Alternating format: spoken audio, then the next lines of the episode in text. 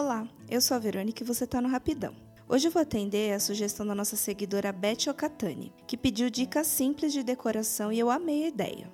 Todo o processo de decoração pode assustar bastante, mas depois que entendemos que temos de ter no tempo um aliado, tudo fica mais fácil. Falo isso porque quando estamos construindo um novo lar, temos aquela ansiedade de querer ver tudo pronto, e é nesse momento que sempre trocamos os pés pelas mãos. O mais indicado é, caso você passe por esse processo sem uma ajuda profissional, viver os ambientes e ir sentindo qual a necessidade de cada um.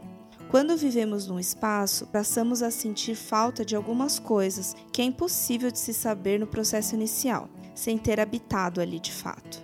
Mas enquanto você vai curtindo toda essa fase de descoberta de cada cômodo, tem algumas dicas simples que podem mudar a cara do ambiente instantaneamente.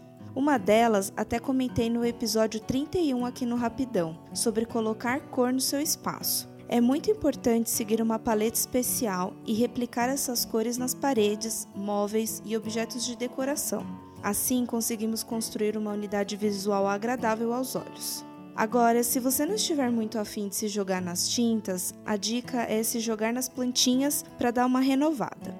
Para quem não tem costume de ter plantas, vai ficar surpreso com a diferença que aquele ponto verde faz na sua casa. Sem contar que essa dica também entra no quesito terapia, para acalmar em dias ansiosos. Nesse assunto, eu estou preparando um episódio especial sobre as minhas companheiras que tenho por aqui e como alguém como eu, que nunca teve nenhum contato com plantas antes, consegue se virar.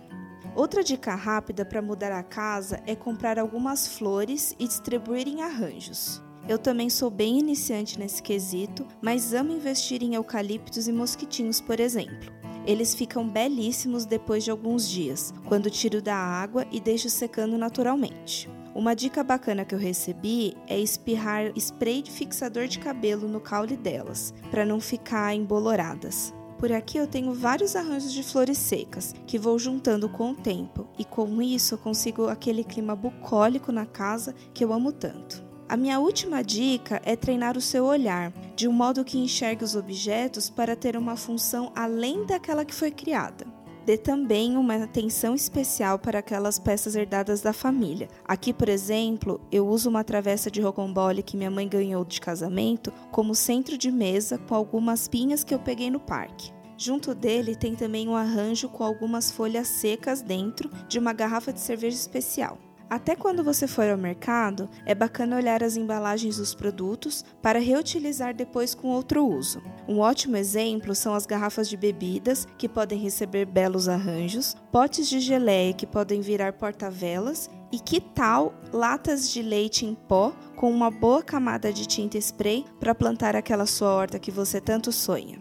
Bom, essas foram algumas dicas que podem te ajudar a mudar um pouco a cara da sua casa e sem gastar muito. Se você tiver alguma dica ou sugestão, é só mandar um e-mail para o rapidão podcast@gmail.com ou enviar uma mensagem no Instagram do Sim em Casa. Nos vemos na semana que vem e uma ótima semana para todos nós. Tchau!